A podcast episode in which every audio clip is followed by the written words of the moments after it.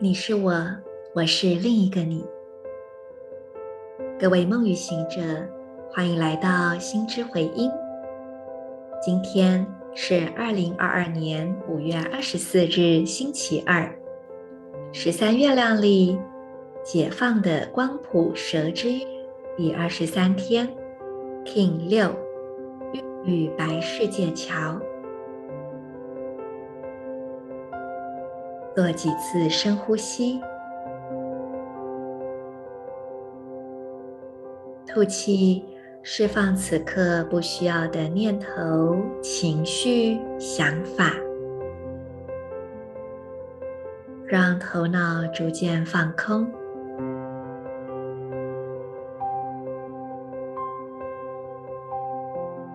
每一次吐气，你都在释放掉更多。释放掉身体里面感受到的紧抓、紧绷，觉知一下，在你骨盆的部位是放松的吗？你的属膝部是否可以再放掉更多？你的大腿、膝盖、小腿。有哪个地方觉得比较紧吗？吐气，再释放更多，一直释放到脚踝、脚背、脚底板，还有你的脚趾头都放松。观想在你的海底轮有着明亮的光。这个光充满着你的海底轮，也就是会阴的部位，让这光芒流动到右边肩膀及右脚食指，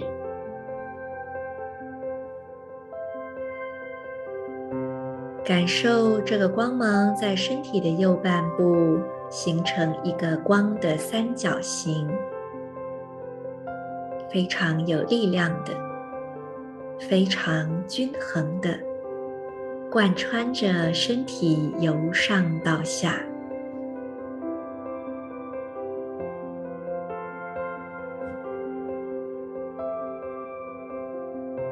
接着，也在你的内心跟随今天的银河力量宣言：我组织是为了要均等、平衡机会的同时。我确立死亡的储存记忆，随着均等的韵律调性，我被自身双倍的力量所引导。I organize in order to equalize, balancing opportunity. I seal the store of death with the rhythmic tone of equality. I am guided by my own power doubled.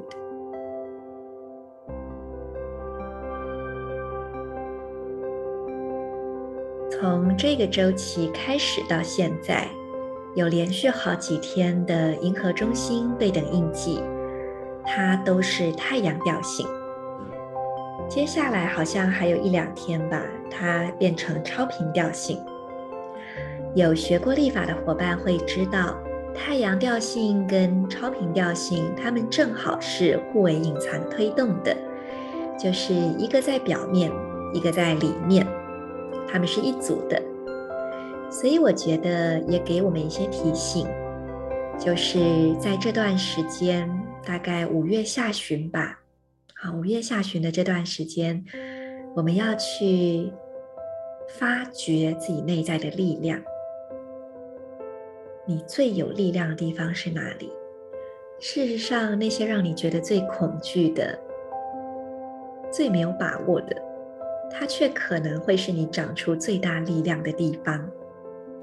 正因为没有把握，我们会更愿意虚心的、踏实的一步步建构。另外，更深的力量也来自于内在非常明确的意图。当我们的意图不够清晰，意愿不够强烈的时候，我们很难真正的投入去累积。所以，要让自己充满力量的一个好方法就是，意图要够强烈，那么我们就会愿意踏实的去堆叠。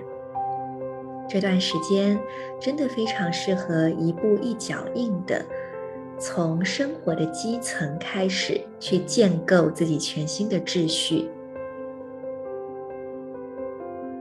接下来，我们就要来聊聊白世界桥这个图腾。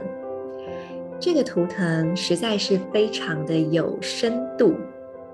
一开始，Marisa 还挺怕它的啊，因为它有一个关键词，就叫做死亡。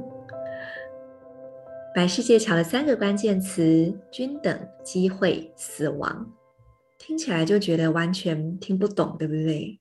真的不是很好讲哦。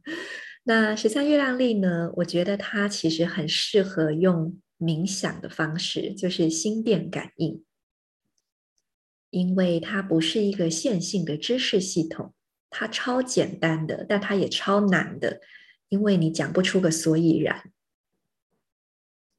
如果试着要用语言跟逻辑的架构去讲它，常常就会显得很呆，或者是很无聊，因为讲来讲去不就那一些嘛。对，可是大家可以体验一下哦。好，那我们讲到均等这个词超级难翻译，因为它英文就叫做 equalize，就是画一个等号的意思。可是你说平等吗？均衡吗？又好像不太完全。可是说均等又显得很有距离感，因为这不是我们平常会用到的词。那我们不妨去感受一下平衡这件事情。有一句话说：“如在其上，如在其下；如在其外，如在其内。”所以往外多少，往内就是多少。或者我们会说：“看看外面是什么，就知道里面是什么。”所以白世界桥它有着一种这样的意涵。在两层看起来不同的区域之间，它去传递和连接，然后去达到一种新的平衡。所以在白世界桥的日子里，我们要去检视生活当中关于平衡这个关键词。你是否感觉平衡？还是你觉得哪一个地方应该要多一点，少一点？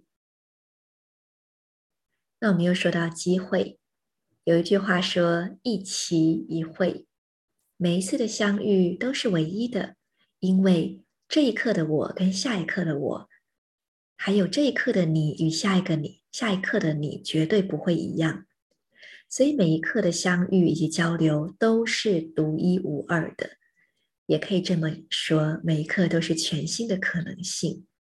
可是，当我们从这一刻到下一刻不断跨越的时候，我们真正跨越了吗？还是我们只是像仓鼠跑滚轮一样，在一个重复的回圈当中不断的轮回，还以为自己在往前呢？所以白世界桥就会来到第三个关键词，叫做死亡。到底是让什么死亡？让旧的自己死亡。让那些不合身的衣服把它脱下来，让那些旧有的、已经没有用的模式释放掉，这就是死亡。当我们愿意这样子放掉的时候，我们才能够来到真正的重新选择，我们才能够真正的跨越到新的阶段，而不是像我刚刚说的，以为是新的，其实都是旧的。死亡这个主题其实是很大的，我特别喜欢有一句话说：“智者他知道死亡是更大的给予。”当我们终于撒手人寰的时候，我们吐出了最后一口气，放掉了所有紧抓的部位，然后我们把自己全然的给出去，重新归于尘土，重新成为大地的一份滋养，重新融入。整体重新去把自己给出，给一个全新的生命，这是死亡一个很美的说法，也是一种很美的理解方式。所以也可以这么说：当我们还有一些执着紧紧抓住、不愿意放掉的时候，我们就没有真正理解死亡的意义。死亡绝对是伴随着生的，这种想要放手、想要破坏、想要毁弃的冲动，它其实会带来一些新的可能性，因为它会把一些已经在旧系统里面运转、已经没有效率的一切重新释放出去，然后重新组合之后，成为一些啊、呃、可以被更好运用的机会。所以在白世界桥的日子，很多人就会说，很适合好好的下定决心，呃，改变自己，很适合去看一看自己的旧模式，然后释放掉它。